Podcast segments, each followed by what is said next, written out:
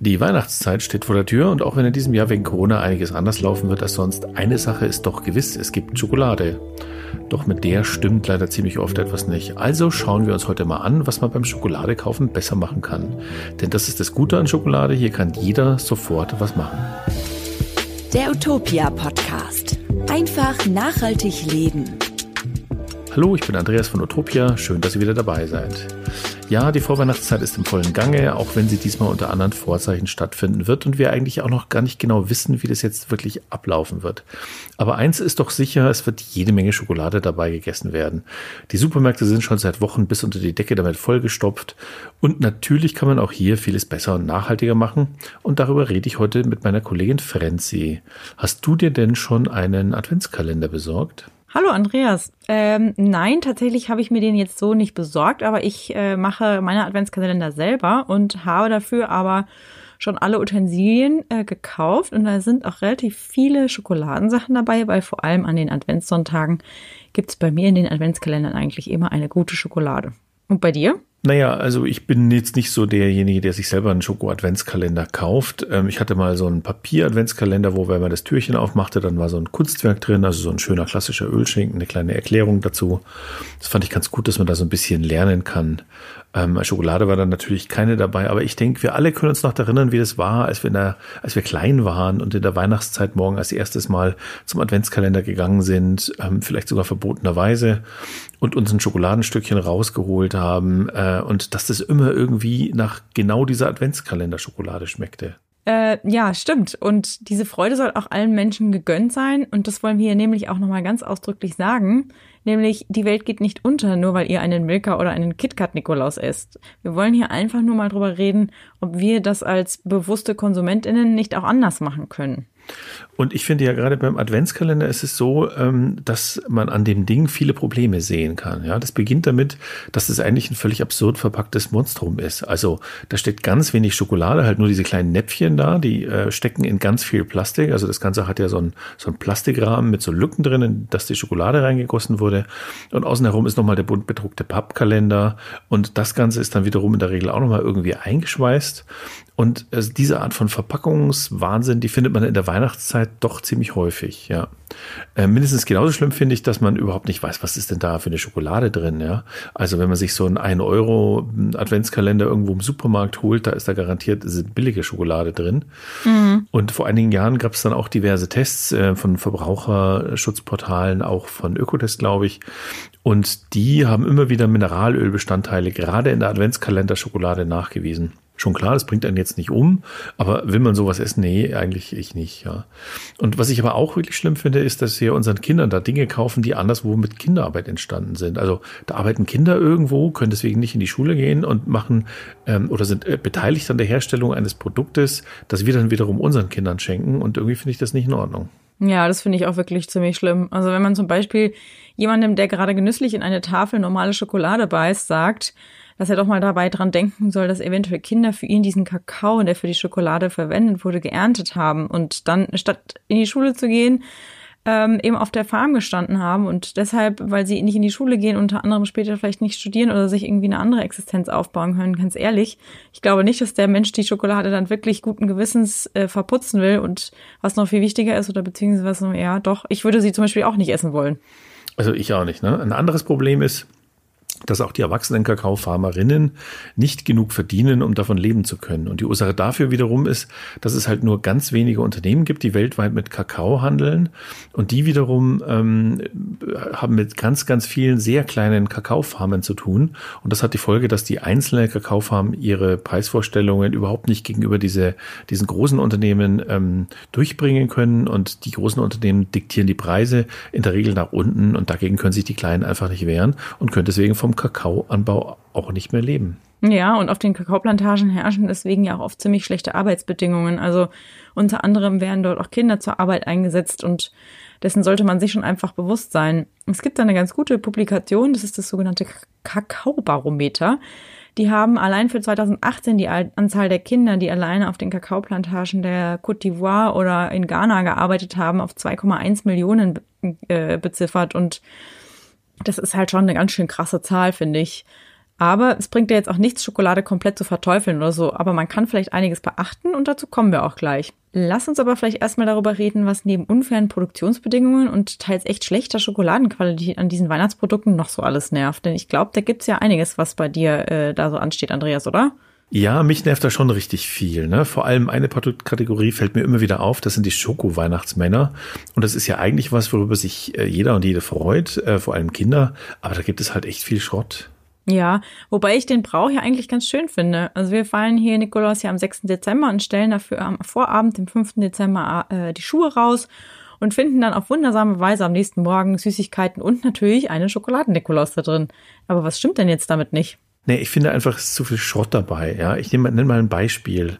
Ähm, da gab es vor, ich weiß gar nicht, ob es das heute noch gibt, aber vor zwei, drei Jahren gab es das, so eine M&M's Nikolaus-Figur ähm, aus Kunststoff. Und das Ding war quietschgelb, das sah überhaupt nicht aus. Also es ist tat so, als wäre es ein Weihnachtsmann, aber nur, weil es halt irgendwie eine rote Weihnachtsmütze anhat.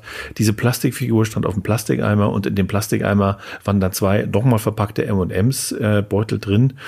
Und ähm, also selbst wenn man jetzt auf M&M's steht, das ist doch einfach Quatsch, ne? Dieses, diese Nikolaus-Figur, die äh, zahlst du mit, dann steht das Ding rum, verstaubt und irgendwann schmeißt du es in Müll. Das ist eigentlich mhm. schon Müll in dem Augenblick, wo du es kaufst.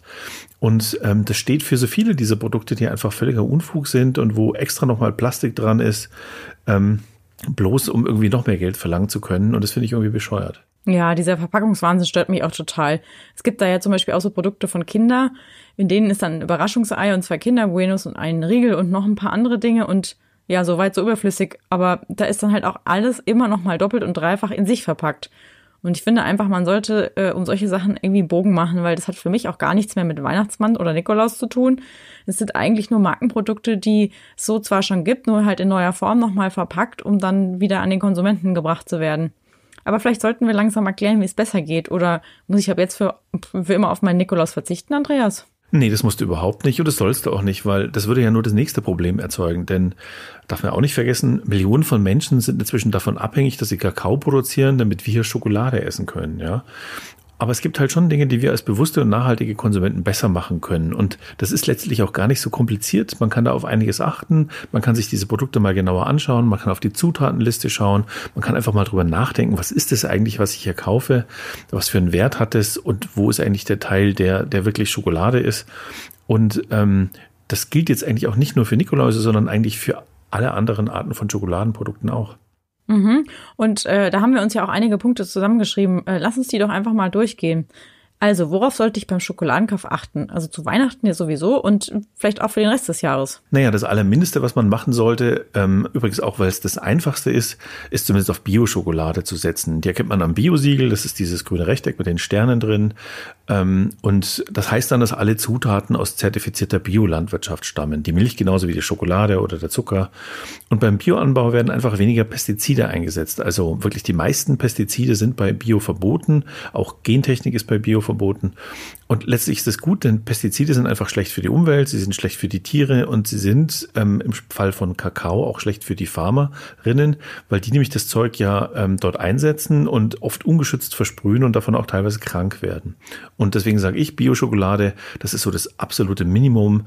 Ähm, darunter sollte man keine Schokolade kaufen. Und das Schöne ist bei Bio, es geht auch, weil Bio-Schokolade gibt es überall, natürlich im Bioladen, aber ähm, letztlich gibt es auch in jedem Supermarkt, mindestens von den Eigenmarken, Eigenmarken der Supermärkte ähm, gibt es da Bio-Schokolade inzwischen. Und auch Weihnachtsmänner. Ja, also was ich auch ganz gut finde, ist, wenn der Nikolaus dazu noch vegan ist. Und am leichtesten finden sich solche Sachen natürlich in veganen Shops. Die sind allerdings noch nicht sehr weit verbreitet. Wie zum Beispiel ähm, der vegane Bio-Nikolaus von Rosengarten. Oder was ich auch cool finde, ist der vegane Chakalode Weihnachtsmann von Fantastic Foods. Und die Links dazu findet ihr in der Podcast-Beschreibung. Von Fantastic Food gibt es übrigens auch vegane Adventskalender. Schakalode finde ich natürlich ein schönes Wort, das irgendwie klar macht, hier wird was anders gemacht, ja. Mhm, genau. Worauf man auch achten sollte, ähm, finde ich, das sind Palmöl und E-Nummern. Ne? Palmöl ist generell bei allen Süßigkeiten, die industriell hergestellt werden, ein Problem. Da müssten wir eigentlich mal eine eigene Sendung zu machen, weil das ist als Thema einfach zu umfangreich. Aber generell mhm. sage ich mal, ähm, einfach mal drauf achten, keine Weihnachtsschokoladenprodukte mit Palmöl zu kaufen. Und das geht letztlich auch. Ja? Mal ein Beispiel. Wenn du so einen einfachen Hohlschokolade-Weihnachtsmann aus dem Supermarkt nimmst, selbst wenn der nicht bio ist, selbst wenn der nicht Fairtrade zertifiziert ist, dann kommt der in der Regel ohne Palmöl aus. Wenn man dann aber so ein Markenprodukt hat, so ein Kinderschokolade Nikolaus oder so ein Smarties Adventskalender, ähm, dann ist da typischerweise Palmöl oder Palmfett drin, weil diese Sachen, die das eben dann zur Kinderschokolade oder zu Smarties machen, Palmöl enthalten müssen, weil das eben typischerweise diesen Geschmack erzeugt und ähm, was da sonst noch so drin ist. Und ja, und deswegen sage ich einfach, nee, Quatsch, lieber das schlichtere Produkt nehmen und, und weg von diesem Fuchszeug. Und wenn es schon nicht Bio ist, dann wenigstens allgemein drauf achten. Einfach mal die Zutatenliste angucken. Ist da Palmöl drin? Ist da Palmfett drin? Ähm, sind da vielleicht auch E-Zusatzstoffe drin? Das ist ja so ein anderes, so ein anderes Ding, dass du diese ganzen Zusatzstoffe drin hast, die du vielleicht gar nicht haben willst. Und mhm. da wäre meine einfache Faustregel, Schokolade sollte, weil sie kann ganz wenig Zusatzstoffe wie möglich enthalten man kann sich das auch so merken, wenn da was drin ist, dessen Sinn sich mir nicht erschließt, dann besser nicht kaufen. Milch macht Sinn, Schokolade macht Sinn, Kakaobutter macht Sinn, aber Aromen, warum brauche ich Aromen? Das schmeckt doch ohne. Ja, genau, weil die normalen Zutaten sind ja nur eigentlich äh, Rohrzucker, Vollmilchpulver und Kakaobutter. Mehr braucht es dafür eigentlich nicht, finde ich. Aber ich glaube, wir haben das Wichtigste vergessen. Und da sind wir dann auch wieder bei den Arbeitsbedingungen auf den Plantagen, nämlich Fairtrade. Fairtrade ja. bedeutet ja, dass die Bäuerinnen und Bauern faire Preise für ihre Produkte bekommen. Und ich denke mal, dass wir alle zum Beispiel das Standard Fairtrade-Siegel kennen. Ja, das Fairtrade-Siegel ist natürlich das bekannteste und es steht zum Beispiel für bessere soziale Bedingungen. Es verbietet Kinderarbeit, es verbietet den Einsatz bestimmter Chemikalien und es unterstützt eine nachhaltige Produktionsweise. Außerdem sichert es den ähm, Farmerinnen Mindestpreise zu und es zahlt zum Beispiel Prämien, um bestimmte Gemeinschaftsprojekte zu fördern. Ähm, das sind zum Teil auch Gesundheitsprojekte oder Bildungsprojekte und das alles leistet schon sehr, sehr viel. Äh, dann gibt's da ja noch das GEPA-Zeichen. Das ist eigentlich kein Siegel, weil die das an sich selbst vergeben, aber in diesem Fall ist das schon ein vertrauenswürdiges Zeichen, weil die GEPA zu den Urgesteinen vom fairen Handeln gehören. Äh, die versuchen sogar über viele andere faire Handelsrichtlinien hinauszugehen. Und so einfach mal als Zahl, 70 Prozent der Mischprodukte und damit auch der Schokolade enthalten über 75 Prozent fair gehandelte Zutaten. Und beim Fairtrade-Siegel sind es nur mindestens 20 Prozent. Wobei mir da schon ganz wichtig ist zu sagen, dass wir dann nicht das eine gegen das andere ausspielen sollten. Also das sind wirklich zwei verschiedene Wege mit jeweils ähm, unterschiedlichen Vorgehensweisen, Vorteilen und Nachteilen. Und wo genau jetzt die Unterschiede zum Beispiel ähm, zwischen sowas mit, mit äh, 70 oder 100 Prozent ähm, mhm. Fairtrade-Zutaten und sowas mit 20 Prozent Fairtrade-Zutaten oder fair gehandelten Zutaten ähm, liegt, das ist schon sehr, sehr kompliziert. Da müsste man eigentlich eine eigene Sendung drüber machen machen. Mein, ähm, mein Wunsch wäre nur, ähm, da versuchen beide es besser zu machen als nicht fair gehandelte Schokolade. Und wir ja. sollten beide Vorgehensweisen unterstützen, indem wir zum Beispiel faire Schokolade kaufen. Ein paar andere Siegel will ich auch noch kurz erwähnen. Da gibt's ja zum Beispiel das UTZ-Siegel und das Rainforest Alliance-Siegel. Aber als die Stiftung Warentest sich äh, solche Siegel vor ein paar Jahren mal ein bisschen näher angeschaut hat, fanden sie diese beiden Siegel nicht so gut. Aber das heißt ja nicht, dass die zu gar nichts nütze sind. Also zu den Kriterien von UTZ gehört zum Beispiel ein maßvoller Umgang mit Düngemitteln und Pestiziden, auch äh, Unterkünfte und medizinische Versorgung von Plantagenarbeitern, auch die Vermeidung von Kinderarbeit. Und UTZ findet man zum Beispiel auch bei Discountern. Und auch hier gilt, finde ich, besser billige Schokolade mit UTZ als billige Schokolade ganz ohne Siegel oder ohne Zeichen. Es gibt dann noch ein paar weitere Siegel, die aber äh, hier die Folge sprengen würden. Deshalb wir verlinken euch gerne den Artikel dazu in den Podcast Notes. Ähm, aber sag mal, Andreas, man liest ja auch immer wieder, dass fairer Handel irgendwie nichts bringen würde. Sprich, dass da doch Kinder auf den Farmen arbeiten würden und so weiter. Wie siehst denn du das? Naja, mich ärgert es zuweilen, diese Art von Berichterstattung, die ja auch nur wieder Aufmerksamkeit heischen will, ja. Es ist halt viel einfacher rumzunörgeln, was irgendwo nicht stimmt, als selber dazu beitragen, ähm, als selber dazu beizutragen, dass es besser wird. Und all jene, die sich wirklich aktiv für den fairen Handel einsetzen, die können ja gar nicht alles richtig und gut machen, was andere Player im Markt, die 20 mal mehr Geld und 20 mal mehr Macht haben, schlecht machen. Also das ist halt nicht so einfach. Und sowas von Fairtrade zu erwarten, ist einfach, naja, ähm, unfair. Und dazu mhm. muss man sich schon auch klar machen, wir sprechen über Länder, die nicht einfach ärmer sind. Wir sprechen über Länder, in denen keine Regierungen existieren, wie wir sie kennen, keine Rechtsstaatlichkeit, keine Verwaltungen, so wie wir sie halt bei uns kennen. Das existiert da nicht auf diese Weise. Und dort Regeln durchzusetzen, ähm, als äh, Leute, die da gar nicht leben, ähm, ist auch für diese, für, für Fair Handelsunternehmen echt schwierig und da ist es viel leichter, mit dem Finger drauf zu zeigen und zu sagen, oh, da ist aber was schiefgelaufen, als dafür zu sorgen, dass es nicht schief läuft. Und da müssen wir einfach ein bisschen Verständnis auch haben, dass das nicht immer perfekt laufen kann. Ja, da hast du recht. Und ich finde auch, dass die Fairhandelsunternehmen versuchen es wenigstens, was ich echt gut finde. Und deswegen finde ich, äh, bei Kakao, Kaffee und Tee das Fairtrade-Siegel oder vergleichbare Fairhandelsbemühungen eigentlich auch etwas, auf das wir alle zumindest achten sollten.